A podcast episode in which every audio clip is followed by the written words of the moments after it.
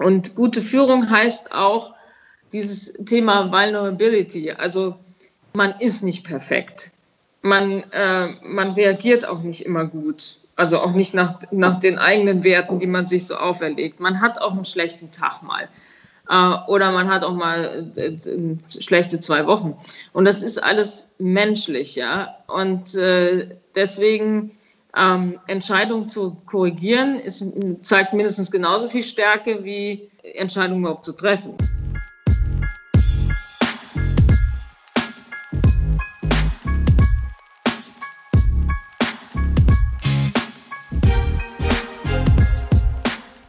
Hallo und herzlich willkommen zum Role Models Podcast. Wir sind David und Isa und wir sprechen hier im Podcast ganz offen und tiefgehend mit mutigen Frauen über ihre persönlichen Erfahrungen, Erkenntnisse und die vielen Facetten, die das Leben so ausmachen. Wir möchten weibliche Vorbilder sichtbar machen und wir hoffen euch mit diesen Gesprächen Inspiration, Raum zum Nachdenken und die Bestärkung zu geben, Veränderungen voranzutreiben, für dich und auch für andere. Wir freuen uns sehr, dass heute Tina Müller unsere Gästin im Podcast ist. Tina Müller ist seit November 2017 CEO der Douglas Group und im Zuge der Forward Beauty Strategie leitet sie die komplette digitale Transformation des Traditionsunternehmens, die die Gruppe durch einen starken E-Commerce-Fokus in eine neue Ära profitablen Wachstums führen soll. Von 2013 bis 2017 war sie davor bei Opel Vorstandsmitglied bei General Motors und dann wechselte sie zu Douglas. Und euch erwartet ein ganz tolles Gespräch, denn Tina gibt uns sehr ehrliche und sehr persönliche Einblicke in die recht große Verantwortung als CEO eines Traditionsunternehmens wie Douglas. Sie spricht über ihr enges Netzwerk mit anderen weiblichen Führungskräften, in dem es um berufliches, aber auch um persönliches geht. Der Austausch sei wichtig, sagt sie, um sich in der herausfordernden Rolle einer CEO nicht alleine zu fühlen. Sie teilt ihre Learnings, plädiert für die Wichtigkeit von diversen Teams und die Notwendigkeit, Verantwortung, auch mal in größerem Maße, einfach mal abzugeben. Grundvertrauen sei hier die Basis. Tina musste Anfang des Jahres eine unfreiwillige Auszeit nehmen. Sie teilt ihre Erfahrung mit uns und bringt uns immer wieder zurück zum Thema Vertrauen und Verantwortung abgeben. Wir bekommen einen Einblick in das, in Anführungsstrichen, System Tina Müller. Wir sprechen über Inspiration, Transformationsprozesse und Mut, über Verletzlichkeit und das Offenlegen dieser Verletzlichkeit, über das Geradestehen für Entscheidungen, die sich später vielleicht nicht als richtig erweisen. Und Tina hat einen eigenen Weg gefunden, ihren Mut zu systematisieren. Wie das aussieht, erklärt sie uns. Dabei spielt ziemlich strikte Entscheidungen eine große Rolle. Für etwas oder natürlich auch gegen etwas. Welche das ist und welchen Rat Tina dazu an euch hat, das hört ihr natürlich im Gespräch. Wir sind wirklich sehr beeindruckt, wie offen und persönlich Tina über ihre CEO-Tätigkeit mit uns spricht. Sie denkt in großen Schritten und ist gleichzeitig total getrieben von Details in ihrer Arbeit. Es ist wirklich beeindruckend, wie sie diesen Spagat schafft zwischen Fotoshooting und der Auswahl einzelner Fotos und dann der Frage, welchen gesellschaftlichen Beitrag sie mit ihrem Unternehmen in den nächsten Jahren leisten kann. Ja, bevor es losgeht, stellen wir euch den Partner dieser Episode vor und das ist wie immer Schieß Mercedes, der einmal im Monat einen spannenden Newsletter veröffentlicht. Im aktuellen Newsletter stehen fünf Frauen im Mittelpunkt, die bereits schon mal im Newsletter interviewt wurden. Dieses Mal teilen sie, was in der Zwischenzeit bei ihnen so passiert ist, wie sie die letzten Monate verändert haben und welche spannenden neuen Themen sie umtreiben. Mit dabei sind auch drei Frauen, die ihr bereits aus unserem Podcast kennt. Verena Pauster ist die Autorin von Das neue Land und Mitgründerin der ADA Learning GmbH sowie Gründerin von Fox und Sheep und Haber Digitalwerkstätten. Franzi von Hardenberg, Gründerin und Geschäftsführerin von The Sisbliss. Sie macht Schmuck aus Echtgold und sie ist die Rasche, ihr erinnert euch, die Hebamme und Geschäftsführerin eines Geschäftes für Erstlingsausstattung.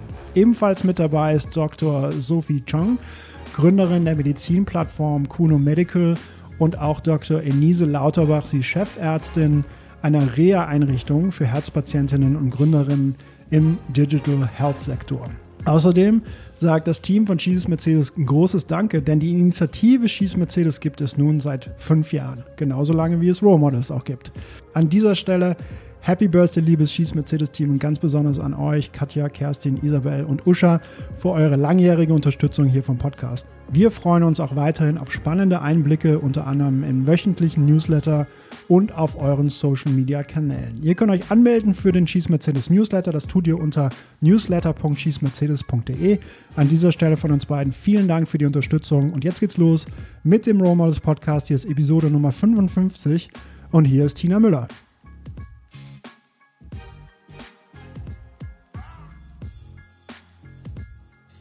Fange mal an mit dem Jahr 2019 und mit einem Post, den wir gesehen haben und der bei mir ganz großes Herzklopfen erzeugt hat. Nämlich du hast auf das Raw Models Podcast Gespräch mit Julia Jekel reagiert, auf LinkedIn und auf Twitter.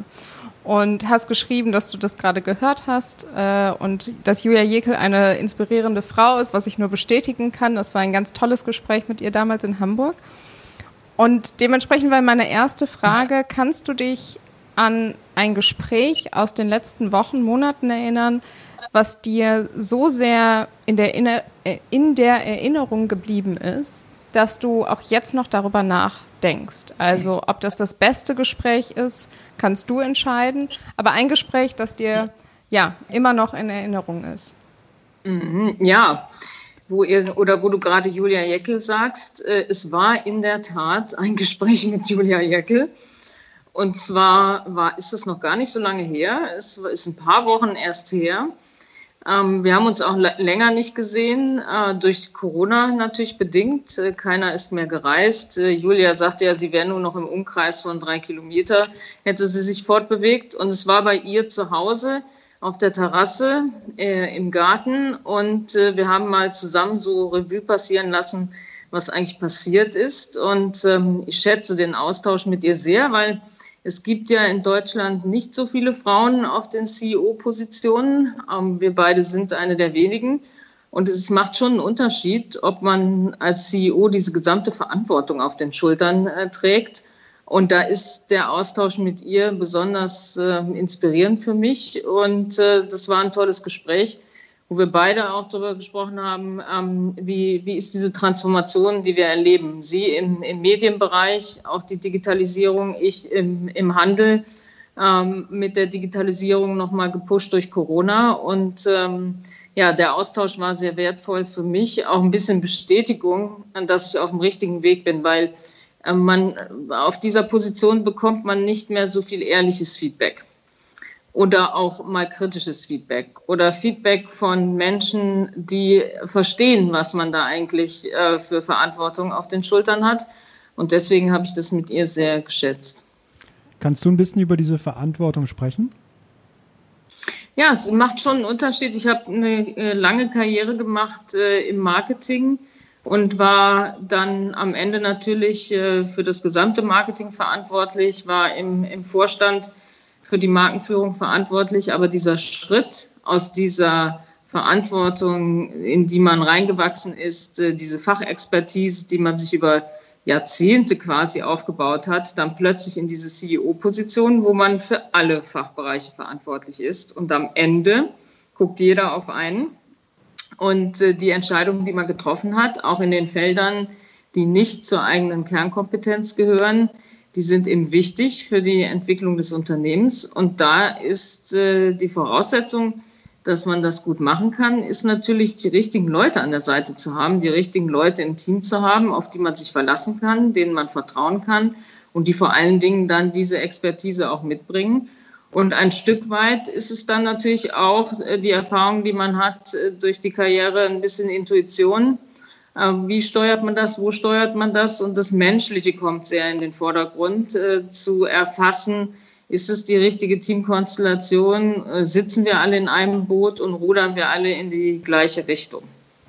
Ich würde gerne nochmal auf das Gespräch mit Julia Jekyll zurückkommen. Du hast gesagt, ihr beide agiert im Prinzip in unterschiedlichen Bereichen Konntet ihr denn ähm, bestimmte Erkenntnisse herauskristallisieren, die für euch gleichermaßen wichtig oder maßgeblich sind für sozusagen diesen Transformationsprozess, den, den du auch kurz angerissen hast? Also gibt es da auch eigentlich Ähnlichkeiten, ähm, in der Herangehensweise oder an den Themen? Mhm.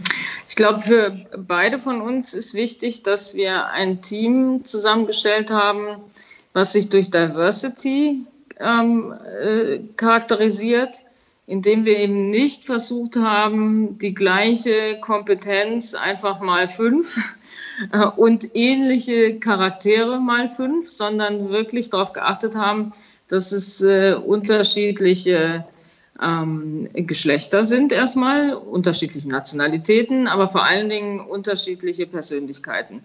Und ich glaube, wir glauben beide daran, dass Diversity zu besseren Entscheidungen führt.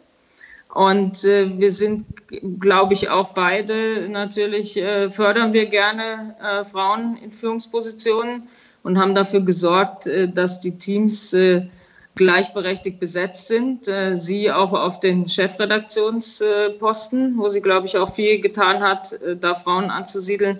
Äh, und ich bei mir im Team. Und das, das eint uns auch in dem Glauben, dass das eben zu besseren oder zu besseren Entscheidungen und zu mehr Unternehmenserfolg führt, anstatt dass, dass man, ja, früher sahen die Teams eben ein bisschen anders aus, ja.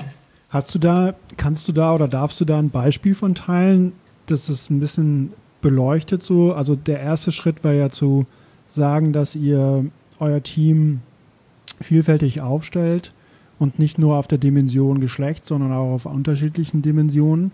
Und dass deine Hoffnung oder dein, dein Glaube daran ist, dass es zu besseren Entscheidungen führt. Gibt's da, hast, hast du da schon ein paar Beispiele, die du teilen kannst, ähm, die vielleicht so für HörerInnen die vielleicht in der Situation sind, die noch in der Überzeugungsarbeit sind, von vielfältige Teams aufzusetzen, die, die denen vielleicht helfen könnten, so als Argument?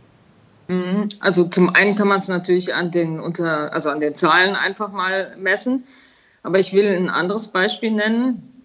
Ich hatte ja eine Phase im, äh, im Mai, äh, wo ich mich äh, darauf verlassen musste, dass es auch ohne mich läuft. Weil ich musste mal kurz äh, ins Krankenhaus und hatte eine, eine Operation äh, und war ein paar Wochen raus. Und äh, das war ja natürlich so ein bisschen der Torture-Test. Äh, hat man das richtige Team zusammengestellt? Kommen die miteinander klar und können die einen auch ersetzen?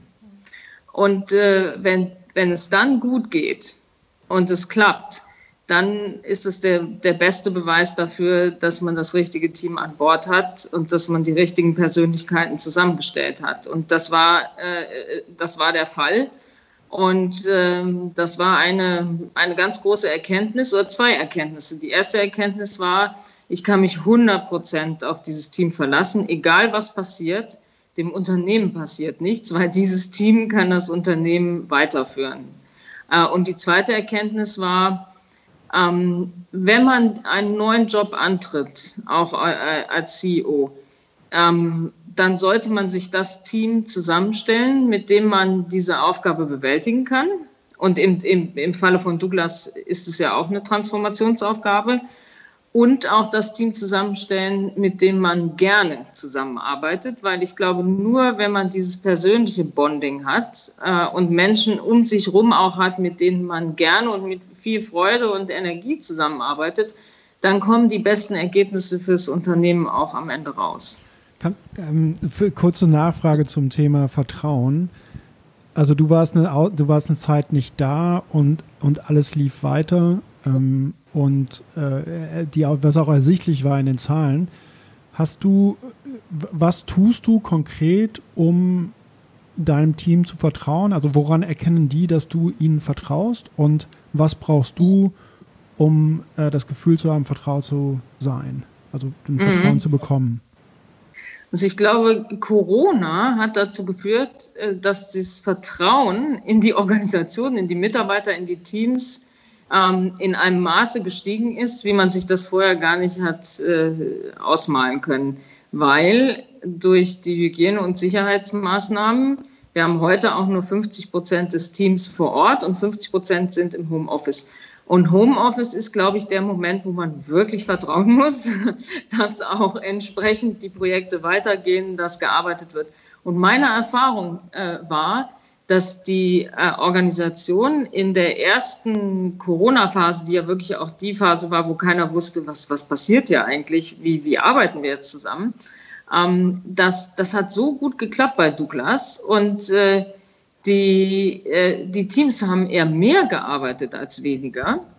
Und alle sind enger zusammengerückt und wir hatten auch ein Motto, das hieß äh, Stronger Together, ähm, weil diese Corona-Situation hat auch einen, einen unheimlichen Caring-Aspekt herausgebracht. Äh, alle haben sich gesorgt. Man hat sich äh, um nicht nur im privaten Umfeld oder Familie oder Freundeskreis gesorgt, sondern man hat sich auch wirklich um seine Mitarbeiter gesorgt.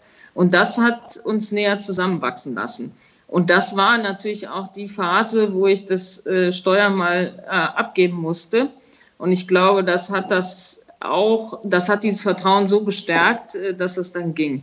Ähm, ich glaube, jeder Mitarbeiter verdient per se einen hohen Vertrauensvorschuss. Ich finde, das ist, das sollte man jedem Mitarbeiter geben. Und ich gebe das sehr gern. Und dann äh, auch mal die Zügel loslassen.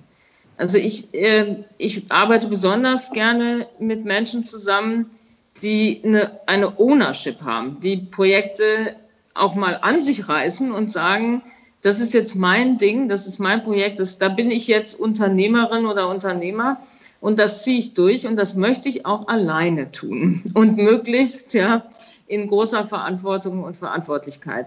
Und äh, das, das finde ich toll, wenn das passiert. Und dann gebe ich das wahnsinnig gern ab und, äh, und schaue von außen zu. Und manchmal versuche ich noch die, die, ähm, die, wie beim, beim Fußball am Ende, die Teams so zusammenzustellen, dass sie sich maximal auch befruchten und maximal gut äh, zusammenarbeiten, weil ich glaube, das ist am Ende die, äh, die Stärke in der Führung, wenn man das Zusammenstellen der Teams, der einzelnen Personen so hinbekommt, dass man den, den, den, ja, zu einem guten Ergebnis äh, kommt. Und, und das ist die Aufgabe des Trainers. Und es ist nicht die Aufgabe des Trainers, selber mit äh, zu kicken. Und das ist auch in, in einer Karriere, glaube ich, der Sprung vom, äh, in, in, in Führungspositionen, dass man lernt, äh, ich kick nicht mehr selber mit. Ich, ich, ich gucke das mir von außen an und greife ein, wenn es nötig ist. Aber am besten ist es gar nicht nötig die Situation, ich finde das einen, ganz äh, spannenden ähm, Punkt, auf den ich gerne nochmal eingehen würde. Du hast am Anfang gesagt, dass auch die, die Zeit, in der du sozusagen Verantwortung an das Team übergeben musstest, ähm, dir gezeigt hat, dass es funktioniert und dass du das richtige Team zusammengestellt hast. War das für dich ein Moment, der dir gezeigt hat, da fällt auch etwas Druck ab. Äh, du hast vorhin äh, auch aus dem Gespräch mit Julia Jäger gesagt, die wenigsten können sich vorstellen, was für eine Last auf den Schultern äh, der CEOs äh, liegt. Also ist das vielleicht auch so ein Gefühl des Druckverlustes in dem Moment, dass man weiß, ah, okay, ich habe das beste Team zusammengestellt und das steht hinter mir und kann die Verantwortung in einer Zeit, in der ich nicht da bin, übernehmen. Und wie kann man mhm. das vielleicht auch weiter, weiter tragen? Ne? Mhm. Also mir hat das gezeigt, äh, dass ich noch mehr loslassen kann.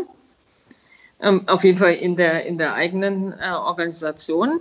Und dass ich mich, dass ich ruhig schlafen kann dabei und dass ich mich nie beunruhigen muss, weil ich bin von Haus aus auch immer eher Perfektionist und detailorientiert unterwegs gewesen. Für viele auch vielleicht zu detailorientiert, aber es ist ja häufig so, wenn man ähm, leidenschaftlich arbeitet für etwas, ein, ein, eine Vision hat, Ziele hat, die man gerne äh, verfolgt und erreicht, dann, äh, dann ist man auch immer so sehr im Detail.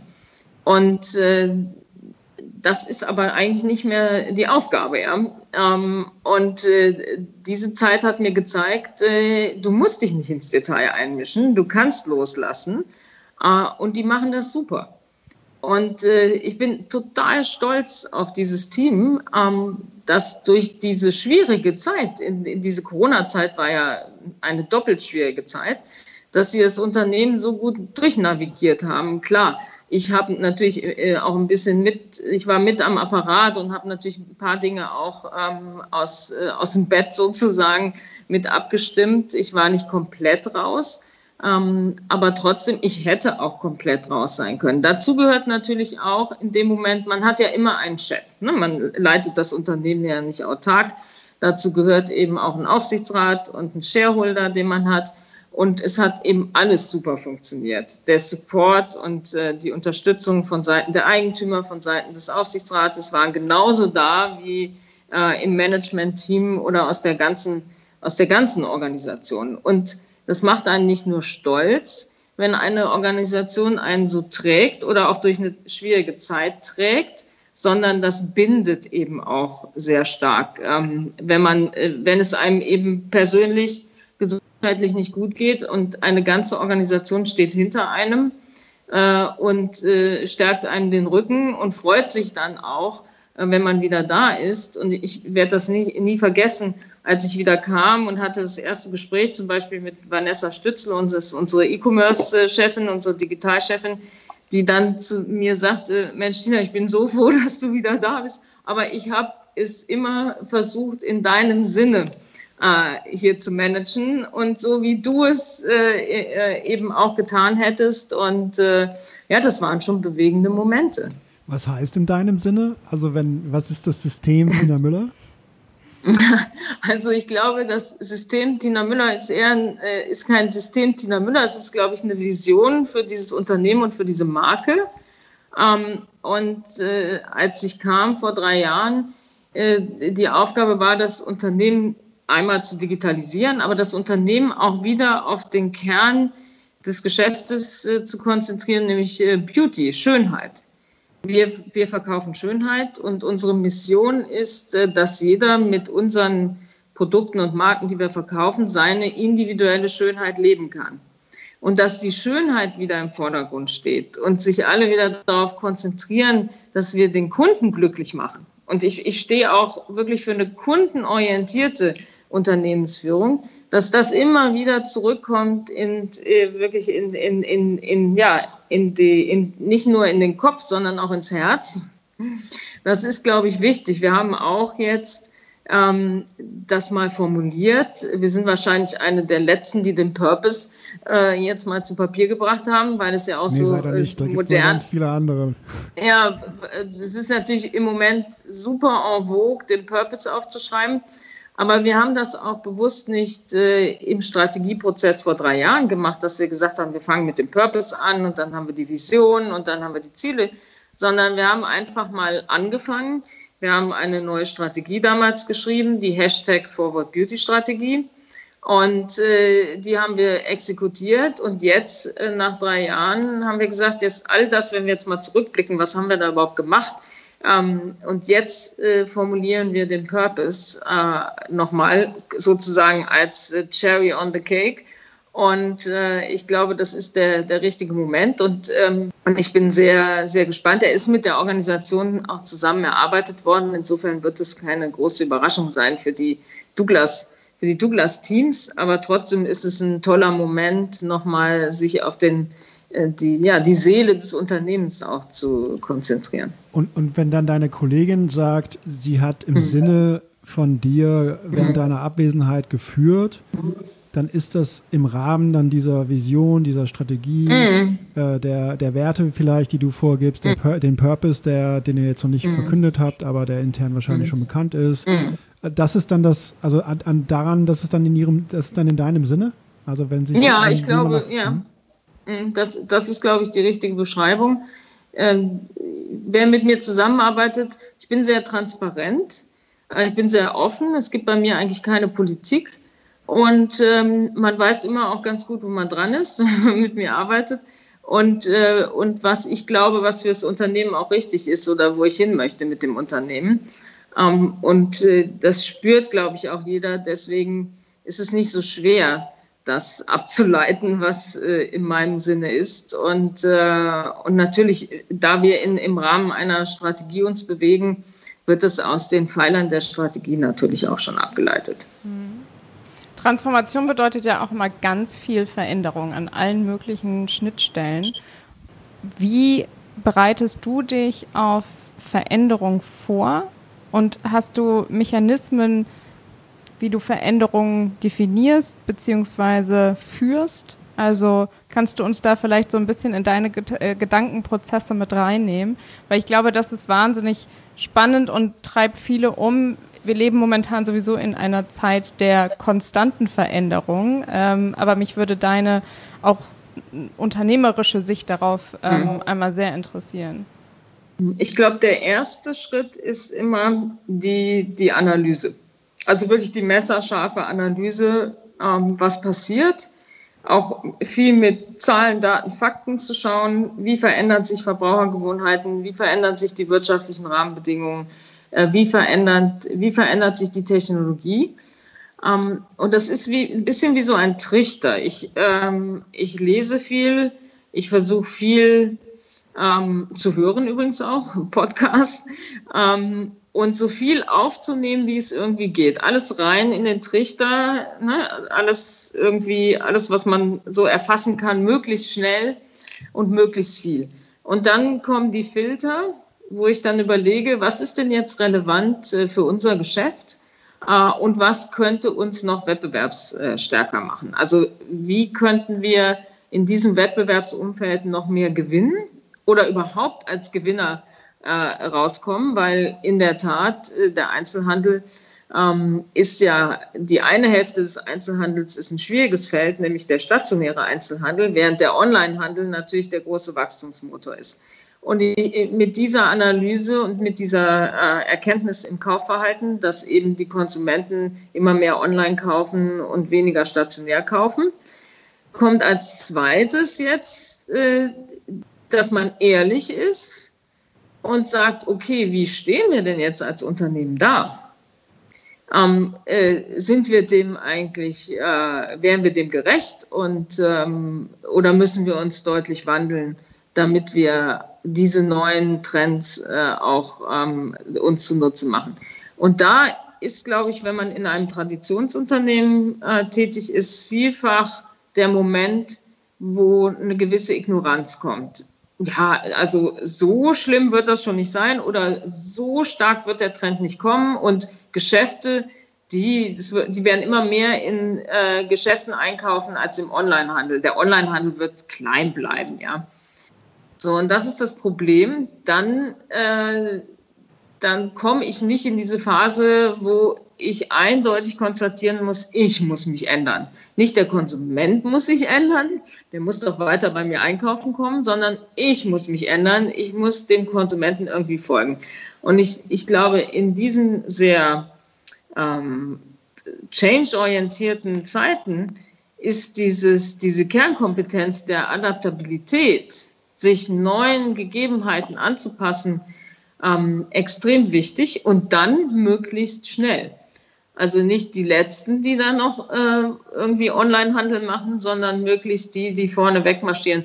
Und ähm, ich bin natürlich sehr froh gewesen, dass jemand bei Douglas vor über 20 Jahren äh, gesagt hat, wir probieren auch mal ein bisschen Onlinehandel. Und äh, davon hat Douglas profitiert, dass wir auch im Online-Kanal äh, schon die Nummer eins waren. Aber die Nummer eins, äh, das hat uns nicht gereicht weil äh, wir konkurrieren ja nicht gegen andere sogenannte Omnichannel-Händler, das heißt, die beide Teile haben, Geschäfte und Onlinehandel. Wir konkurrieren ja auch gegen die nur Online-Händler, also die sogenannten Pure Player oder die Startups, äh, die sich da gebildet haben. Und unser Anspruch als Nummer eins muss ja sein, ich muss genauso und will genauso schnell wachsen wie die. Und dafür muss ich aber genauso agieren wie diese Startups. Und das ist ein völlig anderes Business. Und da war es eben wichtig für die Douglas-Transformation zu sagen, okay, dann muss ich mich anders aufstellen, da brauche ich dafür andere Leute. Das ist eine andere Unternehmenskultur, die arbeiten anders. Und ich als CEO muss da auch ein bisschen die Hand drüber halten, dass sie sich entwickeln äh, können im Rahmen äh, des äh, großen Douglas-Konzerns ähm, und dass die im Prinzip das Schnellboot werden, und auch in gewisser Weise keine Rücksicht nehmen auf den noch größeren Teil des Geschäftes, weil wenn man 80 Prozent noch des Umsatzes mit dem einen Kanal macht, sind die, die 20 Prozent machen, immer so, naja, die gibt es auch, aber die sind eigentlich die Zukunft. Und hier war es wichtig zu sagen, die 20 Prozent setzen wir in, ins Zentrum der Strategie und die bestimmen den, den, das Tempo Und die 80 Prozent können erstmal weiter erfolgreich sein, aber die 20 werden irgendwann mal 50-50 werden. Und Corona hat genau das äh, gezeigt und nicht nur äh, Corona. Wir machen jetzt äh, in Deutschland 40 Prozent unserer Umsätze im Onlinehandel. 40 Prozent, kommend von 15 Prozent, 20 Prozent und jetzt 40 Prozent. Hast du dann einen Rat für HörerInnen, die das hören und sagen, wir sind, äh, ich bin in meinem Unternehmen vielleicht gerade mitten in der Transformation oder vielleicht noch zu Beginn und nehme ähnliche Widerstände wahr, wie du sie beschrieben hast, so diese, diese Bereitschaft für Veränderungen, die, äh, die Ignoranz äh, hinten, hinten rüber zu lassen und sich halt zu äh, Wissen anzueignen und dann, und dann mit dem Wissen zu handeln. Wenn du jetzt retrospektiv schaust auf euren Transformationsprozess, wo würdest, wo hättest du dir gewünscht, dass ihr da schneller gewesen wärt und inwiefern hättet ihr da vielleicht anders über also durch die Widerstände durchkommen können? Was, was würdest du da anderen raten? Mhm. Ich glaube, der wichtigste Rat ist, ähm, der, der Sache ins Auge zu schauen und dann zu reagieren und mutig zu sein. Und eher schwarz-weiß zu denken und zu handeln, als zu versuchen, die goldene Mitte zu finden.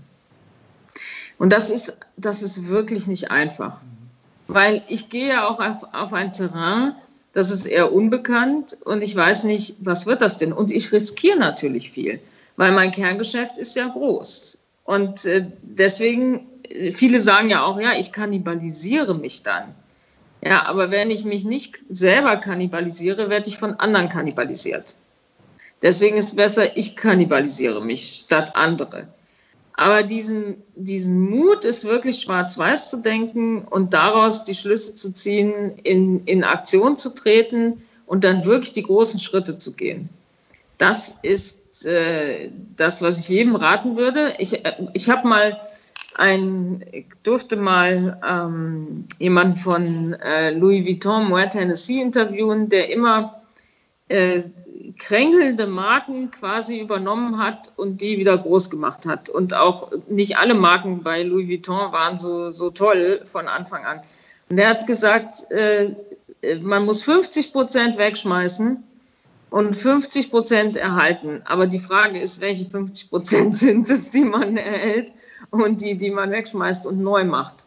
Aber wichtig ist, dass man die 50 Prozent nimmt und nicht eben nur 10 Prozent. Was war das bei euch? Kannst du darüber sprechen? Also Na, ich hast glaube, du da ein paar praktische mm. Beispiele so für dieses, mm. äh, also für diese, für diese Schwarz-Weiß, also entweder mm. oder Entscheidungen und auch welche Tragweite die vielleicht haben, um mal so zu zeigen, du sagst, es erfordert Mut und ähm, und dann halt die Entscheidung zu treffen auf die 50 Prozent und dann die, ne, die, die, das äh, Bewusstsein zu haben, welche sind die richtigen. Oder auch die Intention, das Oder Wissen, die Intention, die, die, die, ähm, ja, der Mut, wie du sagst, ne, da dann die richtige Entscheidung zu treffen. Ja, genau. Also gibt's, hast du da, also gibt's dann, ich, also ich, ich verstehe, was du sagst. Ich, ich mhm. versuche mir so vorzustellen, was für Entscheidungen das dann sind und welche Tragweite die so haben. Mhm. Also äh, ich will es mal an zwei Beispielen klar machen. Äh, als ich gekommen bin, und Douglas ist ja wirklich mit, wie gesagt, 110 Jahren Historie, eine Marke, die wurde immer sehr konsistent geführt, immer schrittweise geführt, sehr erfolgreich, absolute Nummer eins äh, in Europa. Und trotzdem irgendwann bei jeder großen Marke überholt, also kommt man in so ein Fahrwasser, dass man eigentlich hätte was tun müssen, es aber so aus Vorsichtsgründen nicht getan hat. Ja. Und ich hatte das Gefühl, als ich kam, diese Marke, die muss ins neue Zeitalter katapultiert werden. Äh, sonst laufen wir Gefahr, dass wir irgendwie altmodisch ein bisschen ja, verstaubt werden. Äh, und dann, dann kann man viele kleine Dinge unternehmen, wie man Marken normalerweise modernisiert die leider der Verbraucher nie spürt, weil sie zu klein sind. Oder man dreht das richtig große Rad und vielfach haben dann alle wahnsinnig Angst davor, dass man einen Fehler machen könnte und eine große Marke beschädigt. Und in dem Moment habe ich mich auch an diese Worte erinnert. Nee, also man muss auch da in der heutigen Zeit viel mutiger sein, viel krasser rangehen, damit der Konsument es eigentlich äh, spürt und mitbekommt. Und dann haben wir ja in Windeseile, haben wir das Logo komplett neu gemacht. Und Logo ist so ungefähr die Königsklasse im Marketing. Und äh, besonders da, für ein Traditionsunternehmen, ne? Genau, und da weiß man auch, egal was man macht, man bekommt sowieso einen Shitstorm. Die einen sagen, es ist nicht genug und die anderen sagen, um Gottes Willen, ja, das ist ja viel zu weit gedreht, ja. Aber ich habe gesagt, na, wir fahren, ich hatte, ich hatte damals wie heute einen tollen äh, CMO und wir haben gesagt, wir drehen das Ding einmal komplett äh, von vorne bis hinten einmal um, machen es neu. Und Douglas war ja immer sehr äh, luxusorientiert, auch vom Sortiment, immer sehr Premium und hatte in den Jahren aber das so ein bisschen verloren. Man, ich glaube, man dachte, ach, können wir doch vielleicht auch ein Drogeriemarkt werden oder so ein bisschen mehr ein Drogeriemarkt aus der Angst, der Drogeriemarkt kannibalisiert uns. Und das ist genau falsch. Douglas darf auf keinen Fall oder durfte auf keinen Fall Drogeriemarkt werden. Im Gegenteil. Der Kern von Douglas war immer die Luxuskosmetik. Also haben wir gesagt, wir gehen genau in die andere Richtung. Dann haben wir das Logo modernisiert, äh, more Premium gemacht. Wir haben Peter Lindberg engagiert, der eine tolle Kampagne geshootet hat. Wir haben alles auf viel, viel hochwertiger getrimmt, moderner getrimmt, jünger gemacht. Wir haben den Instagram-Kanal erstmal richtig aufgesetzt und auch da ganz andere, ganz anderen Content da drauf gesetzt. Und das in sehr, sehr hoher Geschwindigkeit. Und wo gehobelt äh, wird, fallen natürlich Späne. Da ist auch nicht alles gelungen, auch wenn man mit so viel Geschwindigkeit da reingeht. Aber wir haben es geschafft, in sehr kurzer Zeit das Markenimage zu modernisieren.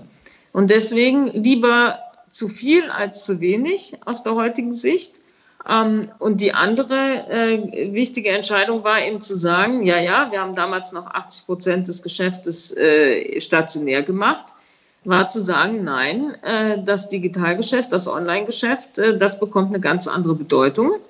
Und meine Vorgängerin hatte zum Beispiel das Sortiment im Online-Shop erstmal nach klassischer ABC-Analyse runtergefahren und ich habe gesagt, nee, unser Anspruch muss eigentlich sein, ähnlich wie Amazon für den Beauty-Bereich. Bei uns muss man alles finden. Und dann habe ich eben nicht 20.000 Produkte im Sortiment, sondern ich habe 60.000 und so weiter. Und heute haben wir 100.000 Produkte in unserem Online-Shop. Wir sind so ungefähr von 20.000, 25.000 auf 100.000 hochgegangen. Das ist natürlich auch mit einem gewissen Risiko verbunden, weil ich brauche die Logistik dahinter, ich brauche die Lagerkapazität, ich brauche die Prozesse. Aber äh, ich wusste, das ist das, was den Kunden glücklich macht. Und da kommen wir wieder zum Anfang. Was will eigentlich der Kunde? Und wenn der Kunde glücklich gemacht wird, kommt der Erfolg zwangsläufig am Ende. Man muss nur so, man muss durchhalten. Es passiert nicht immer über Nacht, aber am Ende, wenn man die Kundenbedürfnisse gut äh, befriedigt, dann wird der Erfolg auch kommen. Warst du denn schon immer mutig? Oder wo, woher kommt bei dir der Mut, solche Entscheidungen zu treffen und vor allem auch durchzuhalten dann? Ich, also ich glaube, meine mutigste Entscheidung war, und das habe ich erst eigentlich nachher erfasst, war, ähm, äh, eine Katze auf den Corsa zu setzen und die von Karl Lagerfeld fotografieren zu lassen, weil das war in der Autoindustrie das absolute No-Go, irgendwie eine Katze mit Krallen auf einen Lack zu setzen. Äh, also das, äh, das war schon so verrückt in dieser doch sehr konservativen Autobranche, dass es schon, also das war ihm dann so verrückt, dass schon jeder gesagt hat, naja, es ist äh, vielleicht doch ganz cool. Aber ähm, das waren schon irgendwie äh, interessante Momente. Ja, vielleicht habe ich äh, nicht zu Beginn meiner Karriere, aber äh, mit, jedem, mit jedem Erfolg oder mit jeder nächsten Stufe auch irgendwie habe ich mehr Mut bekommen. Und äh, ja, ich habe vielleicht so ein bisschen so ein, keine Ahnung, wo du es jetzt so sagst, ich weiß es nicht. äh, ich bin, äh, ich habe kein einziges mutiges Hobby. Ich bin noch nie irgendwie Fallschirm gesprungen oder irgendwas. Ich habe noch nie was Gefährliches gemacht äh, privat. Ähm, vielleicht bezieht sich das bei mir hauptsächlich auf den Beruf und nicht auf irgendwelche Hobbys. Ja. Ich glaube, wenn man jemanden fragt, der Fallschirm springt äh, mhm. und ihm einen Wechsel anbietet, äh, CEO von Douglas zu sein, dann würde er oder sie wahrscheinlich auch sagen, nee, dafür, dafür habe ich nicht den Mut, das zu machen. Ne? Also vielleicht könnte man das auch auf die Weise sehen.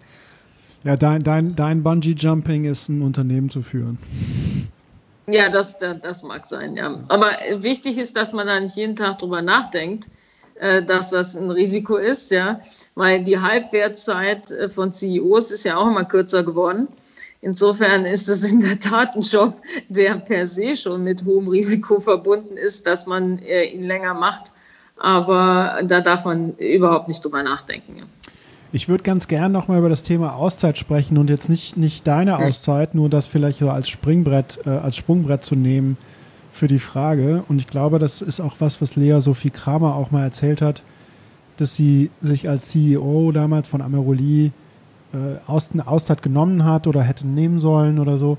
Und jetzt ähm, kam, mir, kam mir diese Frage, als du über deine erzählt hast, weil im Nachgang kannst du ja sagen, dass alles gut gelaufen ist mit dem Team und mit dem Unternehmen.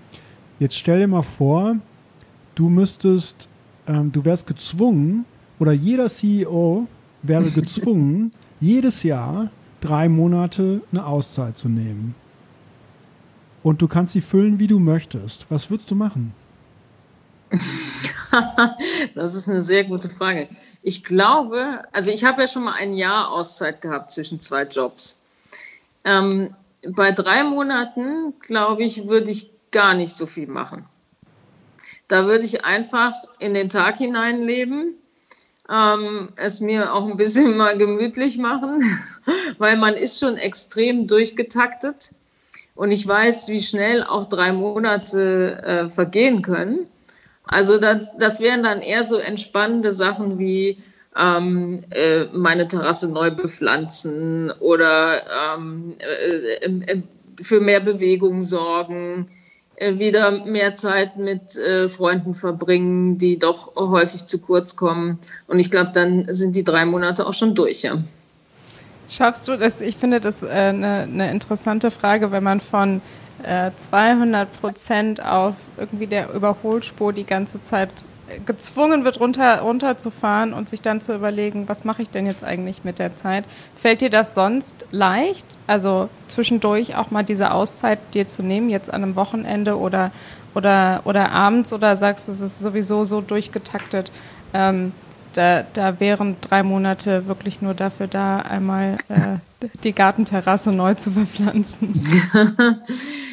Also es ist doch ein immer ein, ständiger, ein ständiges Angehen gegen die, gegen die Durchtaktung. Und man muss sich schon das, diese Inseln wirklich frei halten und am besten in den Kalender buchen. Und wenn man das nicht macht, dann läuft man Gefahr, dass sie gar nicht, dass dann existieren sie einfach nicht. Und ähm, das ist übrigens auch im Tagesverlauf. Äh, also ich habe immer, ich versuche immer morgens eine Stunde und nachmittags eine Stunde. Zum einen, um die E-Mails zu beantworten, zum anderen, um auch natürlich, wenn Urgencies reinkommen, die dann da äh, zu behandeln, aber auch, um mal ein bisschen runterzukommen und Ruhe äh, zu haben und auch mal ein bisschen zu denken und nicht nur ähm, zu hören, weil es ist ja wie im Prinzip wie beim Arzt. Die Tür geht auf äh, jemand kommt mit einem Thema rein und möchte am Ende ein Feedback haben und meistens eine Entscheidung. Und, und das in, in zehnmal äh, oder 15 Mal am Tag. Und als, man will ja auch selber mal wieder äh, ein bisschen zurücktreten und über das große Ganze nachdenken. Und sind wir eigentlich richtig unterwegs? Und ist das, ist, müssen wir vielleicht die Strategie noch ein bisschen schärfen? Ist was passiert in der Welt? Wie reagieren wir darauf? Wie entwickeln sich die Märkte? Was passiert in der Organisation, was ist mit der Kultur, all diese Dinge. Deswegen muss man sich diese Zeit nehmen und ähm, auch vor allen Dingen vor Corona war es ja häufig so, ich hatte fast jeden Abend auch noch ein Geschäftsessen. Das ist ähm, Gott sei Dank mit Corona deutlich weniger geworden und ich habe festgestellt, wenn ich abends zu Hause bin und dann einfach auch mal auf dem Sofa liege, äh, da kommen mir viel bessere Gedanken, als wenn ich irgendwie ständig in einem Restaurant sitze. Ähm, und deswegen versuche ich auch jetzt, wo das so langsam wieder angelaufen ist, äh, das möglichst runterzufahren. Und ich, eine Freundin von mir hat äh, mir vor zwei, drei Wochen gesagt, hat sie gesagt, nee, Tina, weißt du, mach das, mach Mittagessen, aber keine Abendessen. Und abends machst du wirklich nur die schönen Dinge. Also nur äh, Verabredungen, wo du wirklich weißt, das ist ein richtig schöner Abend, ja. Und sie hat recht. Weil man muss ja auch wieder Energie tanken. Und Energie tankt man natürlich entweder durch Entspannung äh, oder durch wirklich inspirierende und auch tiefergehende Gespräche, die man dann doch eher in einem engeren Netzwerk hat oder in einem privateren Umfeld. Wir machen eine kurze Werbepause und möchten euch einen weiteren Werbepartner vorstellen. Das ist heute die Allianz Lebensversicherung. Und wenn es um deine finanzielle Zukunft geht, dann ist die Allianz für dich da. Und das, selbst wenn die Welt mal Kopf steht. Sie bietet dir für deine Altersvorsorge Stabilität und Zuverlässigkeit sowie gleichzeitig starke Renditechancen. Und Focus Money hat die Allianz sogar als finanzstärksten Lebensversicherer Europas ausgezeichnet. Du kannst jetzt mit der neuen Allianz Lebensversicherung in die Zukunft starten. Wie das am besten geht? Als erstes lass dich beraten. Das geht persönlich oder auch digital. Entweder du informierst dich bei deiner Beratung oder du besuchst allianz.de slash deine Zukunft. Vielen Dank an die Allianz Lebensversicherung für die Unterstützung dieser Folge. Hier ist nochmal der Link allianz.de slash deine Zukunft. Und jetzt geht's weiter mit unserem Gespräch mit Tina Müller. Du hast eben schon erzählt, dass dein Input-Trichter sehr, sehr groß ist, ne? dass du viel liest, dass du viel hörst und dann, und dann ins Filtern reingehst und schaust, was, was davon ist relevant für euch und wie setzt ihr das dann um. Was würdest du sagen, waren so in der Vergangenheit oder in den, in den letzten paar Wochen oder Monaten die Bücher oder die Dinge, die du gelesen hast oder gehört hast, wo die dich am meisten überrascht haben oder wo du am meisten sogar das Gefühl gehabt hast, das hatte ich da, damit hätte ich jetzt nicht gerechnet, dass ich dadurch durch das Lesen oder durch das Hören einen Vorsprung erlange oder was Neues äh, lerne oder, oder erkenne, was, was ich nicht eher mehr erhofft hatte? Also so eine richtige Überraschung hm, war jetzt eigentlich nicht dabei die letzten Wochen.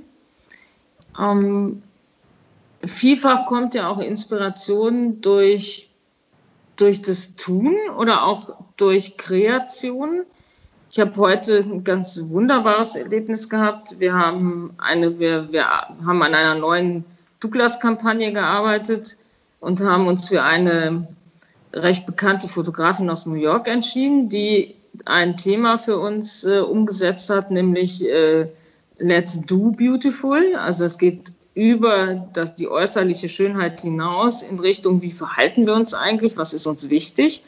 Und wir haben heute die, ähm, die, die, die Fotos gesehen und es war ein, das war so unglaublich, eine Kampagne mit äh, Motiven, äh, die dann auch irgendwann ja äh, auch offiziell oder öffentlich werden, die so tief gegangen sind und das äh, von einer unglaublich tollen Persönlichkeit. Die Fotografin heißt Alik ähm, macht viel auch für die Vogue, die aber ihr, ihre Persönlichkeit auch so entblättert hat und so ähm, äh, Schönheit neu interpretiert hat. Und äh, ich habe diesen ganzen Prozess äh, begleiten dürfen, weil das ist auch so, ich liebe das, neue Dinge zu kreieren mit solchen Künstlern. Und die Gespräche mit ihr, die wir, die wir zusammen auch im Team mit ihr hatten, äh, die waren zum Beispiel, das war unglaubliche Inspiration, wie entwickelt sich Schönheit und auch sicherlich nochmal durch Corona auch etwas anders äh, interpretiert. Ähm, auch ihre persönliche Geschichte, dass sie musste aus New York ja nach Europa reisen und dann hier in Quarantäne. Und das hat das Arbeiten ja auch extrem erschwert. Die kam auch nicht mehr zurück. Äh, zum Glück hat sie auch noch einen holländischen Pass und hat jetzt hier wochenlang, war sie jetzt hier in Deutschland und in Holland und das sind, das ist für mich Inspiration, äh, solche, solche kreativen Prozesse und dahinter eben auch mit den Menschen zu dis diskutieren, die aus einem anderen Umfeld kommen, die eben nicht jetzt äh, aus dem, sagen wir mal, aus dem eher betriebswirtschaftlichen Umfeld kommen. Ja. Und das ist etwas, was mich überrascht hat, wie, ähm, wie anders man wieder Beauty interpretieren kann als all das, was, was es schon gibt. Und es gibt ja eigentlich alles im Beauty-Bereich und trotzdem kann man es nochmal neu erschaffen. Ne?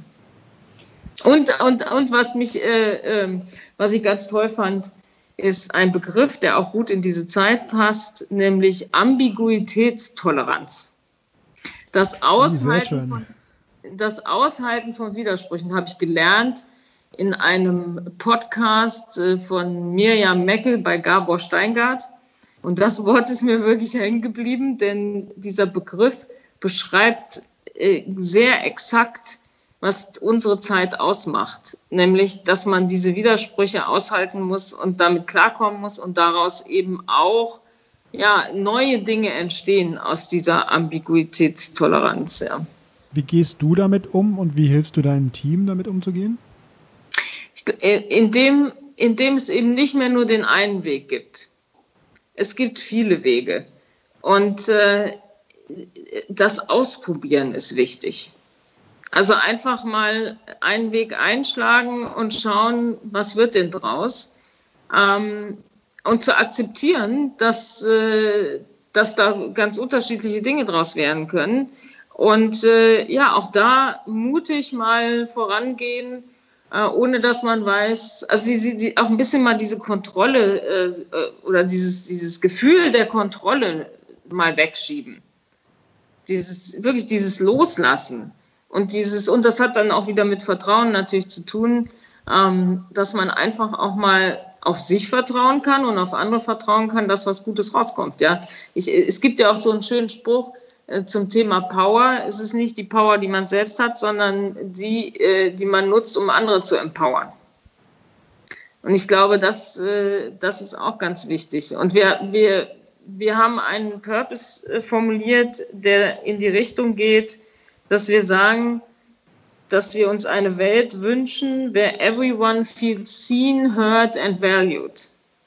Und ich bin davon überzeugt, wenn man das lebt, dieses Seen, Heard and Valued und andere das spüren, dass sie über sich hinauswachsen können und dass daraus Dinge entstehen mit mehr Mut, mit mehr Kreativität und mit mehr, ja, mit einfach, um, um Neues zu erschaffen, wenn sie dieses Vertrauen spüren und sich respektiert fühlen finde das äh, absolut passend zur, zur momentanen Zeit. Ich glaube, dieses Sichtbarmachen, ne, dieses Aufzeigen von anderen Menschen, die äh, Dinge schaffen, kreieren, die mutig sind, das hat sich zumindest auch bei mir so in den letzten Monaten jetzt total herauskristallisiert, weil ich glaube, vorher war vieles auf Individualismus ausgerichtet. Jeder hat so nach seinem äh, äh, nach seinem Ideal gelebt und immer größer, schneller, weiter ähm, äh, wahrscheinlich auch gelebt. Und jetzt, glaube ich, diese Zeit hat sicherlich dazu geführt, dass es eher so eine Art, mh, mm, ja, vielleicht gegenüber äh, äh, und miteinander leben äh, stärker in den Vordergrund gerückt wird. Ne? Ähm, ich würde gerne auf eine, eine Frage eingehen, die wir vor zwei Episoden äh, heiß diskutiert haben, nämlich Entscheidungen treffen. Und ähm, in deiner Rolle als CEO musst du jeden Tag Entscheidungen treffen. Du hast gesagt, die Tür geht auf und du musst eigentlich am laufenden Band äh, dir Dinge anhören und dann erwartet, äh, erwarten die, die Gegenüber eine Entscheidung. Gibt es Entscheidungen, die du jetzt rückblickend äh, bereut hast oder Entscheidungen, die du gerne dir nochmal anschauen würdest, wenn du die Chance hättest und vielleicht in die eine oder andere Richtung drehen würdest? Ja, auf jeden Fall. Also äh, ich, ich sage auch häufig, was, äh, was stört mich mein Geschwätz von gestern, ja, wenn ich heute eine bessere Erkenntnis habe. Und es kommt schon auch vor, dass ich den einen Tag in die eine Richtung laufe und den nächsten Tag in die andere Richtung. Und ich finde das auch legitim weil man weiß heute vielleicht mehr als gestern. Und ich finde, es gehört auch dazu, ähm, dass man zugeben kann, dass man, äh, ich will nicht sagen, dass man sich geirrt hat, aber dass man vielleicht heute eine bessere Alternative hat. und einen anderen Weg sieht als gestern noch oder noch vor einer Woche. Und, äh, und ich würde das auch gar nicht äh, so negativ sehen und sagen, dass ich Entscheidungen bereut habe, sondern in dem Moment, wo ich die Entscheidung getroffen habe, habe ich die getroffen, weil ich dachte, sie ist richtig. Wenn ich dann merke, eine Woche oder einen Monat später, sie war nicht richtig, dann finde ich es wichtig, sie zu korrigieren. Und auch äh, vor, vor dem Team oder vor, vor, vor der Organisation äh, auch zu, das auch zu zeigen. Also ich habe überhaupt kein Problem damit zuzugeben, dass ich mich geirrt habe und dass wir jetzt in die andere Richtung marschieren ab morgen. Äh, das das finde ich menschlich. Äh, und ich, äh, ich habe auch in meinem eigenen Netzwerk sprechen wir auch viel darüber, wie, wie, was ist eigentlich gute Führung heute? Und gute Führung heißt auch dieses Thema Vulnerability. Also man ist nicht perfekt man, äh, man reagiert auch nicht immer gut. Also auch nicht nach, nach den eigenen Werten, die man sich so auferlegt. Man hat auch einen schlechten Tag mal. Äh, oder man hat auch mal äh, schlechte zwei Wochen. Und das ist alles menschlich, ja. Und äh, deswegen ähm, Entscheidungen zu korrigieren, ist, zeigt mindestens genauso viel Stärke wie äh, Entscheidungen überhaupt zu treffen, ja. Ich glaube, das Korrigieren ist vielleicht auch in unserer, ähm, in unserer Gesellschaft immer noch so sehr negativ belastet. Ne? Also nicht nur Fehler zugeben, mhm. sondern sie dann auch nachträglich zu korrigieren. Das wird mhm. eigentlich immer gleichgestellt mit Schwäche oder fehlender Führungsstärke. Und wie, wie könnte man denn dieses, ich würde nicht sagen Stigma, aber wie, wie könnte man ähm, ja, diese Seite des Führens mit einer positiven Konnotation eigentlich besetzen. Also was muss dazu, was muss man dazu beitragen, was müssen Führungskräfte dazu beitragen, was muss vielleicht auch die Medienberichterstattung dazu beitragen, wenn es um Entscheidungen äh, von Führungskräften geht, um genau dieses Thema der Reflexion, der äh, der, der, Transparenz über vielleicht falsche Entscheidungen, ähm, um das wieder in den Vordergrund oder noch stärker in den Vordergrund mhm. zu stellen? Also wir Deutschen unterscheiden uns da ja auch zum Beispiel von den Amerikanern. Bei den Amerikanern ist Scheitern okay und, äh, und man hat kein Stigma oder man ist nicht irgendwie damit behaftet und dann kommt der nächste Erfolg und, äh, und, und das ist gut. Ähm, wir Deutschen sind da sehr ich finde immer sehr negativ. Also wenn, wenn man gescheitert ist, dann ist man gescheitert, dann war es das auch irgendwie. Und es gibt ja auch wenige, die dann, äh, die dann den nächsten Job irgendwie positiv äh, besprochen werden. Das dauert dann eine ganze Zeit lang, äh, bis das kommt. Und ähm, im, im Unternehmen, denke ich, ist es wichtig, über, äh, über solche Themen zu sprechen, eben auch mal zu sagen, das haben wir nicht, das, da sind wir nicht gut oder da haben wir Fehler gemacht und Fehler als was Positives zu sehen ähm, und nicht als was Negatives. Also diese Fehlerkultur, dass Fehler uns weiterbringen und uns am Ende stärken, ähm, das ist etwas Wichtiges. Und das geht aber nur, wenn das vom, von, der, vom, von oben kommt. Also das darf man nicht erwarten, dass das in der Kultur quasi von unten nach oben kommt, sondern das ist der Ton äh, at the top oder from the top, äh, der so sein muss, weil äh, nur wenn ähm, wenn die Geschäftsleitung äh, oder der Vorstand damit souverän umgeht, können auch die Mitarbeiter damit souverän umgehen. Und ich glaube, die Medien, häufig ist es ja so, dass äh, das Negative äh, angeblich zu mehr Klickraten führt. Und deswegen wird es immer dramatischer dargestellt, als es ist. Und die Negativstories äh, kommen besser an als die Positivstories.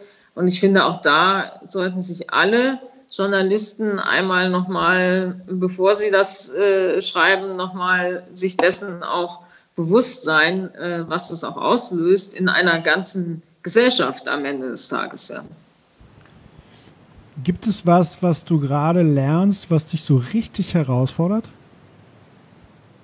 Ja, ich beschäftige mich gerade oder versuche mich damit zu beschäftigen, dieses ganze Thema Artificial Intelligence ähm, oder äh, Machine Learning äh, besser zu begreifen, weil äh, ich äh, möchte auch mit unseren Spezialisten für dieses Thema, wenn wir ähm, im Online-Shop äh, zum Beispiel Empfehlungen geben, basierend auf Algorithmen aus Datenthemen. Äh, möchte ja irgendwie ein bisschen mitreden können, ja. Und deswegen versuche ich mich da ein bisschen äh, aufzuschlauen. Äh, das finde ich gehört auch dazu, dass man mit diesen Themen auch als CEO etwas anfangen kann und nicht nur irgendwo die Headline gelesen hat. Ähm, aber das ist schon äh, kein einfaches Terrain. Gibt es, äh, kannst du ein paar Sachen empfehlen, was dir geholfen hat, äh, da dein, dein Wissens, äh, ja, dein, dein, deine Kenntnisse zu, ja, zu entwickeln? Und wie gehst Na, du daran? Also das ist ja so ein, ein breites, großes Thema. Ähm, ja. Also wie bist du, wie, wie, wie, wie sieht der Prozess aus? Wie gehst du an, an dieses Lernen heran? Also ich lerne erstmal in der eigenen Organisation von unseren Spezialisten. Ähm, und das gehört übrigens auch dazu, dass man äh, offen zugibt, das ist überhaupt nicht mein Kernfeld, äh, dann bring mir mal was bei. Ne? Äh, das, das ist wichtig. Und zum anderen, ich lese natürlich viel drüber und jetzt baue ich sehr stark auf ein Executive-Seminar zu dem Thema von der Uni St. Gallen, die bieten da jetzt erstmalig was an, also für nicht äh, KI-Experten oder AI-Experten, sondern wirklich für Manager, äh, eher für Generalisten. Und ich hoffe, dass ich dann danach ähm, fit bin, ja. Gibt es, gibt es auf deiner To-Do-Liste, die sicherlich wahnsinnig lang ist, etwas, was du etwas Positives, was du viele Jahre oder Monate oder Wochen immer wieder vor dir herschiebst? Hm.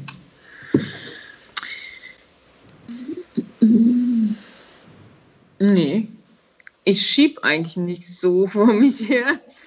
Äh, liegt sicherlich auch daran, dass ich äh, ähm, ein paar Wochen Zeit hatte, auch äh, viel zu machen, was ich vorher nicht machen konnte. Ähm, nee, Nee, kann, kann ich jetzt so spontan nicht mit dienen, was unbedingt noch auf der Liste steht. Das ist witzig, weil, weil du wirkst auch gar nicht wie jemand, die prokrastiniert. also, ne, also da, so wie du das, alles, was du heute erzählt hast, äh, wirkt gar nicht so, als würdest du da groß drauf warten und, äh, und halt sofort in Aktion gehen, sofort ausprobieren. Deswegen wundert mich die Antwort auch gar nicht. weil man, man, kennt ja, man kennt ja viele, die sagen, ja, ach, ich würde so gerne Fallschirm springen oder ich würde so gerne mal äh, auf den Mount Everest klettern oder andere Bucketlist-Dinge machen. Ähm, aber gut, das ist auch eine, eine sehr gute Antwort. Du hast eben so ein bisschen über, Vor äh, über, über Inspiration schon gesprochen und du äh, hast auch eingangs gesagt, dass du die Rolle des CEOs, der CEO, ähm, habe ich so ein bisschen rausgehört, teilweise auch einsam sein kann, weil es da oben, ne, da, diese Verantwortung, das, das, das ist schon eine einzigartige Sache, die äh, im Vergleich halt viel weniger Menschen, äh, Menschen haben. Äh, wie und, und du hast ne, die, die, die, den Austausch mit Julia Jeckel schon so ein bisschen beschrieben. Also wie sieht das dann aus, wo du dir deine Bestärkung holst oder wo du dir Rat holst oder wo du hingehst und zu sagen, ich, ich brauche hier mal einen Tipp, ich brauche hier mal Hilfe. Ähm, äh, du hast dann gesagt, äh, schw äh, oft schwierig, dass man ehrliches Feedback kriegt. Ne? Also was, wie hast du dir da so einen, mh, hm, vielleicht so deinen persönlichen Aufsichtsrat vielleicht aufgebaut, der, äh, der jetzt nicht unbedingt deine deine Quartalszahlen anschaut, sondern, äh, sondern nicht als Mensch oder als, als Führungskraft? Ähm, ich glaube, man, man, braucht dieses Netzwerk. Äh, dieses, das ist so wirklich der Inner Circle. Und ich habe ja mal vor ein paar Jahren äh, ein, ein kleines äh, Frauennetzwerk gegründet mit zwei anderen äh, zusammen. Und aus diesem Netzwerk äh, ist inzwischen ein recht größeres Netzwerk geworden mit äh, 35 ähm, Damen, die alle in einer ähnlichen Situation sind. Äh, und das ist wirklich ein hervorragendes Netzwerk, wo man eigentlich bei jedem Thema jemand findet, der dafür genau äh, Spezialist ist oder Erfahrung hat. Und ähm, da gibt es einen sehr regelmäßigen Austausch. Äh, einige von, ja, einige sind näher dran, andere sind etwas äh, weiter weg. Aber das ist dieses gute Gefühl, wenn ich ein Thema habe, was ich mit jemandem mal so als Sparringspartner austauschen möchte, finde ich in diesem tollen Kreis immer jemand, dem ich 100% vertrauen kann. Weil das Problem in dieser Situation ist ja, man braucht dieses Vertrauen. Weil wenn man sich öffnet, dann muss man ja äh, sicher sein, dass es morgen nicht im Manager-Magazin steht. Ich sage sag ich jetzt mal ganz schwarz-weiß, ja. Äh, sonst geht das ja nicht. So, und dafür muss man sich ja schon ein bisschen besser kennen. Und dafür muss man sich ja auch schon jahrelang ein bisschen besser kennen. Und der Austausch mit Frauen, die in einer ähnlichen Position sind, ist natürlich deswegen auch so gut, weil sie es so gut nachempfinden können. So, und dann ist auf der anderen Seite der Austausch wichtig mit Menschen, die genau nicht in so einer Position sind, die einen eben nur privat kennen und die überhaupt keine Hemmungen haben, das zu sagen, was sie denken. Weil viele andere aus dem beruflichen Umfeld würden einem ja das schon gar nicht mehr sagen. Und dieser Kontrast ist so wichtig, äh, dann im, im engeren privaten Umfeld Leute zu haben, die zu sagen, äh, die einem auch sagen, hey, sag mal, also was machst du da, ja? Ist, äh, denk mal nach, ja, oder das finde ich nicht gut, oder denk mal äh, in eine andere Richtung. Und äh, das ist wichtig, dass man sich dieses, äh, dieses Umfeld äh, aufbaut über Jahre. Das, das geht nicht irgendwie in zwölf Monaten. Und ähm, ich habe eigentlich aus jeder, ähm, aus jedem, sagen wir, fünf Jahre Periode Menschen mit, also die begleiten mich seitdem, sehr unterschiedlicher Art, äh, die heute diesen, diesen Circle bilden, dem ich vertraue und mit dem ich mich austausche und ähm, das bringt mich sehr weiter. Du hast vorhin und jetzt gerade auch nochmal über kritisches Feedback, konstruktives Feedback ähm, gesprochen. Wie kann man konstruktives, kritisches Feedback am besten aufnehmen? Hast du dafür irgendwie Tricks oder wie gehst du damit um? Kann man das lernen, ähm, auch mit, mit konstruktivem Feedback oder Kritik umzugehen? Ich, wie ich da, also ich habe die Erfahrung gemacht, äh, nicht sofort drüber nachdenken, wirken lassen, weil wenn es dann wirklich Kritik ist, ja, die vielleicht auch nicht positiv und konstruktiv formuliert ist, nicht immer, dann tut es ja auch weh. Und das ist ja auch ganz normal. Und dann ist es wichtig, dass man das nicht sofort, nicht sofort in so eine Abwehrhaltung oder in so eine Rechtfertigungshaltung reinkommt, so nach dem Motto, kann doch gar nicht sein. Ich habe genug Gründe, warum das nicht so ist, ja. Äh, sondern erstmal, wie heißt es so schön, tote Elefanten vorbeiziehen lassen, ja. Oder mal äh, eine Nacht drüber schlafen äh, und dann drüber nachdenken. Und meistens ist es ja so, da ist ja immer was Wahres dran. Ob man es, man will es ja am Anfang nicht wahrhaben manchmal, aber wenn man dann nochmal drüber nachdenkt, dann ähm, merkt man ja sehr wohl, mh, okay, da ist ein Punkt. Äh, und dann äh, sein Verhalten auch mal äh, kritisch reflektieren selbst und äh, sich überlegen, was, was kann man denn anders machen, ja. Und äh, ich glaube, ich bin mit den Jahren, also mit meiner Erfahrung oder auch mit den mit den Positionen und auch mit dem Reifegrad ähm, gehe ich heute anders mit Kritik um und ziehe mir den Schuh viel schneller an als früher und bin auch viel stärker bereit, Dinge zu ändern, weil ich vielleicht auch heute entspannter bin und ausgeglichener bin, weil die Karriere, die ich gemacht habe, die kann mir ja auch sowieso keiner mehr nehmen. Ja? Und äh, man wächst ja mit jeder Stufe und mit jeder, mit jeder Verantwortung, die hinzukommt. Und ich glaube, dass das gibt einem am Ende, steht man, also ist man reflektierter und entspannter und offener als vielleicht noch vor fünf oder zehn Jahren. Wenn du, also du hast eben so den, den, ähm, den, äh, die Aussage oder den Spruch gesagt, uh, use your power to empower others äh, oder ähnlich wenn du jetzt sagen würdest, ähm, ich, ich, ich habe so, ich, ich möchte jetzt ein paar Sachen äh, teilen, die es vielleicht jungen äh, Frauen oder vielleicht sogar auch Männern äh, die das hören, um die auf dem, einem ähnlichen Weg wie du bist, ne? die, die, die vielleicht die Aspiration haben oder die Ambition, mal ein 110 Jahre altes Traditionsunternehmen äh, nicht nur zu führen, sondern auch durch eine in eine neue Ära zu führen. Was würdest du diesen Leuten sagen, worauf es wirklich drauf ankommt? Auf dem mhm. Weg vielleicht die letzten zwei, drei Stufen zu nehmen, um in der Position zu sein, in der du bist? Mhm. Wichtig auf dem Weg ist, die Stärken zu stärken und nicht versuchen, nur an den Schwächen zu arbeiten. Weil die Stärken geben einem das Profil. Und am Ende ist man, glaube ich, erfolgreich, weil man gewisse Dinge besonders gut kann. Und dann muss man auch nicht alles gut können. Also besser ein klares Stärken- und, äh, und Schwächenprofil zu haben und überhaupt ein, ein Profil zu haben, anstatt so total ausbalanciert zu sein und jemand kann alles äh, gut, aber auch nichts richtig gut und auch nichts richtig schlecht, weil es ist immer wichtig, dass andere wissen, was kauft man denn da ein? Was ist das denn für ein Paket und wofür steht denn diese Person? Und ähm, man wird ja, äh, man bekommt ja eine, ein, einen Job dafür, dass man irgendwo gezeigt hat, dass man bestimmte Dinge gut kann oder äh, dass man bei bestimmten Dingen erfolgreich ist.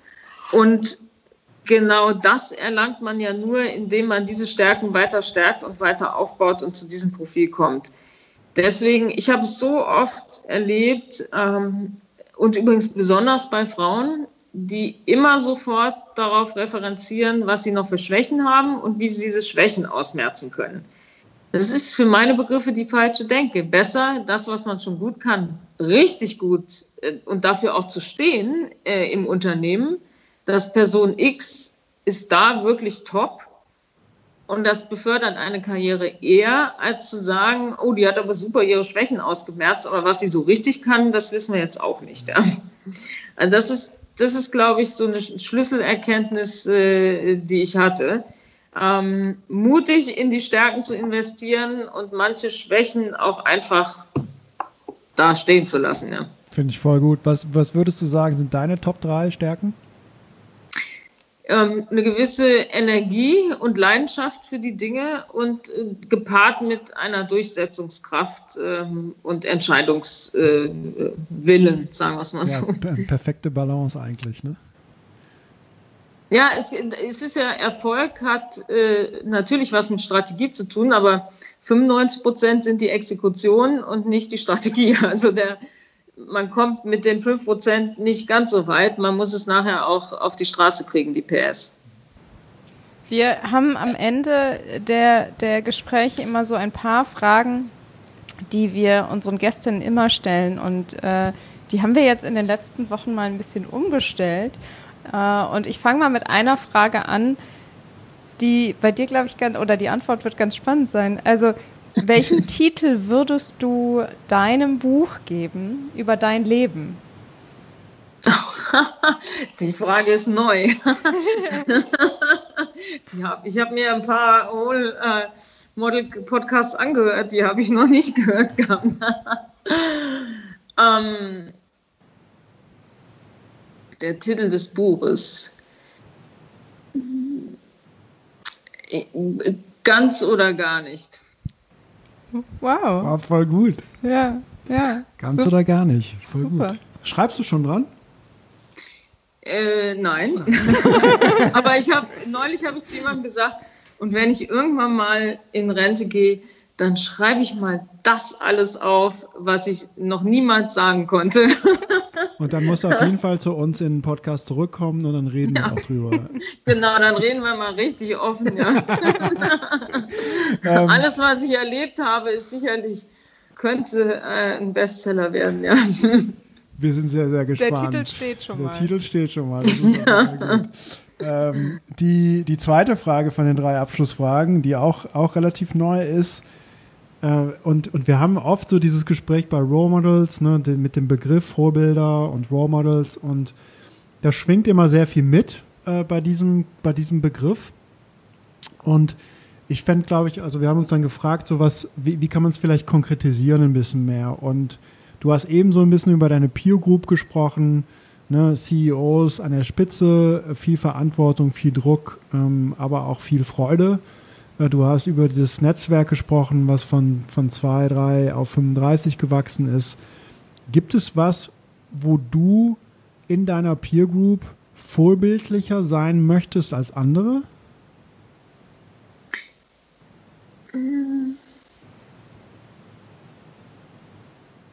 Ja, ich würde gerne vorbildlicher sein, nicht als andere, aber äh, als ich vielleicht im Moment selber bin, ähm, äh, im Engagement für Themen außerhalb des Unternehmens, eher gesellschaftsorientierte Themen. Ich finde es toll, wenn andere sich engagieren. Jetzt auch diese Initiative von Verena Pauster, Stay on Board, finde ich super.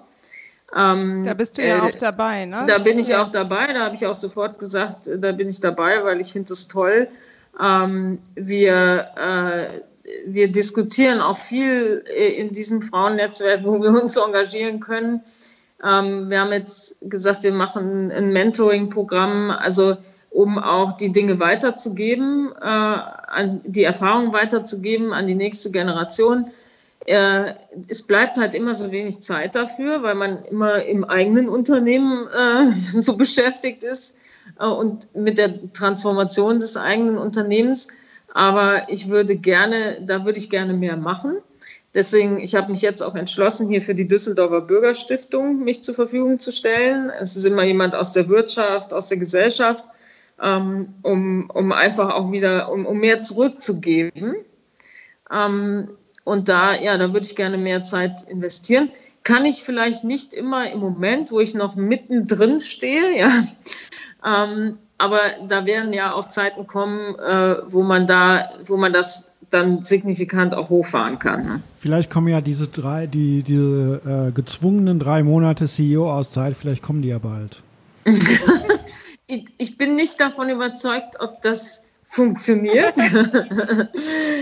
Ähm, also ich finde das einen interessanten Ansatz, äh, aber ich, ich glaube, unsere, unsere Zeiten sind im Moment so komplex und so anstrengend und so herausfordernd, dass, äh, dass es doch schwer sein wird, regelmäßig drei Monate als CEO äh, sich diese Auszeit zu nehmen. Äh, vielleicht ähm, ist es auch eher eine Auszeit im Kopf anstatt eine physische Auszeit. Ich weiß es nicht, aber das könnte es ja ist eine ein interessanter Gedanke. Oder eine, eine, hm. Studienreise, Lernreise, eine Hospitanz ja. oder sowas sein, dass man ja. dass oder, du drei Monate das, lang zu, zu, zu irgendeinem CEO mhm. äh, oder einer CEO als Praktikantin dabei bist oder so. Naja, oder, ja, oder ja das so Studium an, äh, das Executive-Studium an der Uni St. Gallen, das ist ja eigentlich auch schon eine eine ich, mentale Auszeit, ne? Richtig. Ich habe ja mal drei Monate Harvard gemacht, als ich bei Henkel war. Das war eine super Zeit. Das hat einen völlig auf ein anderes Niveau nochmal katapultiert, äh, äh, intellektueller Art und Weise. Ich glaube auch, dass dieser Lebenszyklus eines Vorstands oder CEOs, der birgt ja eine Gefahr, dass am Anfang ist man immer noch sehr aufnahmefähig für alles, äh, für äh, für, auch für, für Kritik und was man alles verändern kann. Und irgendwann sehe ich das bei vielen CEOs, schotten die sich immer weiter ab, lassen sich immer weniger sagen, äh, machen, machen wirklich zu.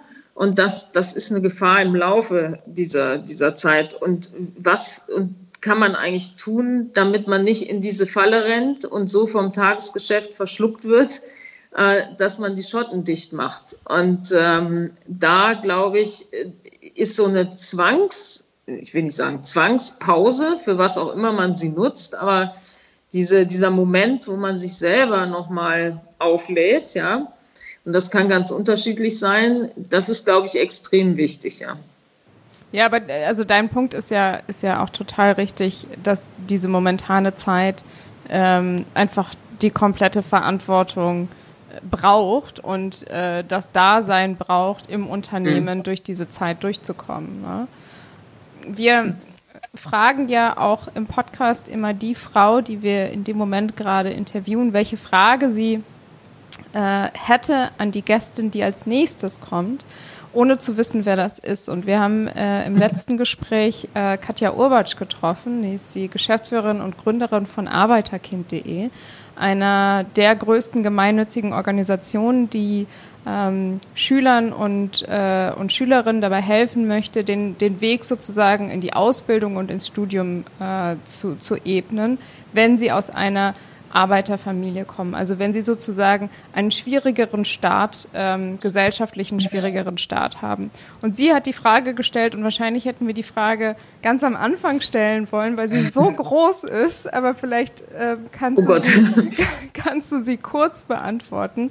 Was ist dein Hintergrund und haben deine Eltern studiert? Oh, die Frage ist ganz einfach. Meine Eltern haben nicht studiert, kein klassisches Studium. Meine Eltern kommen beide aus äh, Unternehmerfamilien. Meine Mutter ist, äh, ähm, ist Dolmetscherin geworden und war auf dem Dolmetscherinstitut und mein Vater kommt aus einer äh, Hotelleriefamilie, Gastronomenfamilie und hat den eigenen Betrieb erstmal geleitet. Insofern äh, kein klassisches Studium. Also mein Bruder und ich sind dann die Kinder gewesen, die, die studiert haben, ja.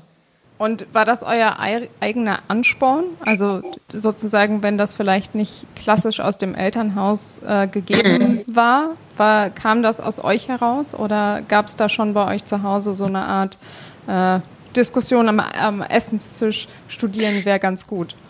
Äh, nee, mein Vater hat gesagt, mach erstmal eine Banklehre. Das ist was Sicheres und das, äh, also das habe ich ihm nie verziehen weil ähm, also ich und die Banklehre, ich habe dann ein Praktikum bei der Bank gemacht, zwei Wochen noch während der Schulzeit und ich fand es wirklich schlimm.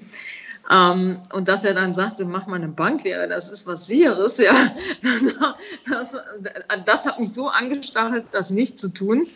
Äh, aber äh, äh nach dem Abitur zu studieren kam eher so, weil eigentlich alle in meinem Abiturjahrgang studiert haben. Also die Mehrzahl. Ich war auf einer ähm, Ursulinen-Gymnasium, auf der Klosterschule, nur mit Mädels. Und ähm, da haben 80 Prozent äh, danach studiert. Deswegen war das irgendwie so, man macht das, was die Freundinnen in der Schule auch gemacht haben. Und ich wusste auch ehrlich gesagt gar nicht so, was ich studieren sollte. Ähm, ich wollte aber irgendwas studieren. Und dann habe ich nach dem Abitur ein Praktikum gemacht bei Apollinaris. Das war nämlich in meinem Heimatort äh, damals angesiedelt, bevor es irgendwann verkauft wurde, in der Marketingabteilung. Und diese Marketingabteilung hatte eine Marketingleiterin. Und das war ja nun Ende der 80er quasi eine Revolution. Ähm, sehr selten. Und das hat mir so gut gefallen in dieser Marketingabteilung. Und diese Marketingleiterin hat mir so gut gefallen, dass ich gesagt habe, das möchte ich auch mal werden was muss ich denn jetzt studieren, um das zu werden? Und dann, ja, ich musste Betriebswirtschaft studieren und deswegen habe ich Betriebswirtschaft studiert. Vorher wollte ich eigentlich eher Jura studieren oder Psychologie, weil äh, die Freundinnen in der Klasse das irgendwie auch gemacht haben und ich war dann eigentlich die einzige mit einer anderen noch. Äh, wir haben uns auf äh, Betriebswirtschaft dann äh, eingeschrieben und so kam das äh, am Ende. Spannend, dass diese, mhm. dass diese Marketingleiterin äh, da ja. dir sozusagen den Kompass in die Hand gedrückt hat. Ja. Ja, voll gut. Du merkst schon, ne, beim, bei, bei unserem Podcast kommen diese chronologischen Fragen ganz am Ende. ja, bei anderen Podcasts fangen die damit an, bei uns enden wir damit. Genau.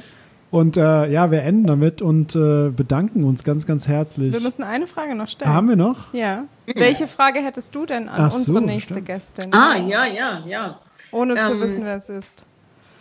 Äh, ja, also meine Frage wäre, äh, dadurch, dass es ja eine besondere Zeit war jetzt, äh, die Corona-Zeit, ob äh, für die nächste im Rohen Model Podcast, äh, ob sich die Sicht auf die Dinge geändert hat, also ob sich ihr Weltbild geändert hat oder generell äh, das Wertegerüst verändert hat oder was auch immer verändert hat durch diese äh, letzten Monate in, in, in, im Corona-Zeitalter. Das, das würde mich wirklich interessieren. Das ist voll gut. Ein Teil deiner Antwort hast du uns ja schon ein bisschen verraten, ne? Diese Geschäftsessen, die wegfallen mal am Sofa liegen und so. Das ist ja Außer jetzt Aber abends mit uns glaub, die Zeit verbringen.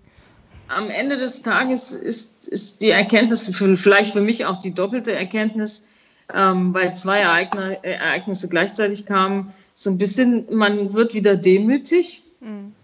es läuft eben in der Welt nicht alles, äh, wie, wie man dachte. Es können, es können von irgendwoher Krisen kommen, die die ganze Gesellschaft äh, verändern. Und ähm, äh, demütig auch, weil auch äh, Gesundheit ist, ein, ist das höchste Gut. Und ich habe ja mal 2012 ein Buch geschrieben mit einer Dermatologin zusammen, mit Dr. Sanne von Schmiedeberg. Das heißt, zum Jungbleiben ist es nie zu spät. Und das erste Zitat in diesem Buch ist von Arthur Schopenhauer, der sagt, Gesundheit ist nicht alles, aber ohne Gesundheit ist alles nichts. Und das, so eine, eine Phase ähm, macht einen auch demütig. Und ich glaube, die Welt hat es demütig gemacht, was äh, mit Corona passiert ist. Mich persönlich hat es demütig gemacht. Und das ist manchmal auch gut, weil es schärft den Blick wieder nach vorne zu gehen und es schärft auch das eigene Wertegerüst. Mhm. Vielen Dank. Das Sehr war gute ein, Frage. An das war eine super Frage oder ist eine super Frage, aber es war auch ein, ein, ein, ein ganz offen und ehrlicher Abschluss. Vielen Dank, Tina, für deine Zeit und für ja deine Offenheit und für die vielen äh, Gedankenstützen, die du uns so auf dem Weg jetzt hier gerade äh, in dem Gespräch gegeben hast. Es war war sehr inspirierend. Also ich äh, bin gespannt, ob Julia Jekel dann auch das Gespräch hören wird. Wir werden es ihr schicken. und ähm, ja, wünschen dir alles Gute. Vielen, vielen Dank und ja, vielen Dank. Vielleicht sehen wir uns, uns ja das nächste Mal dann persönlich, wenn wir wieder äh, ja, wenn wir wieder, wenn wir alle wieder freier, reisen. freier rumreisen ja. dürfen. Und, und wir äh, sehen uns dann, wenn dein äh, Buch rauskommt, ganz oder gar nicht. Oder gar nicht. ja, das wäre schön. Vielen Dank, hat mir sehr viel Spaß gemacht. Äh, euch alles Gute und äh, ja, bleibt gesund. Ja. Bleibt gesund, Tina. Dankeschön. Ciao. Gut, vielen Tschüss. Dank.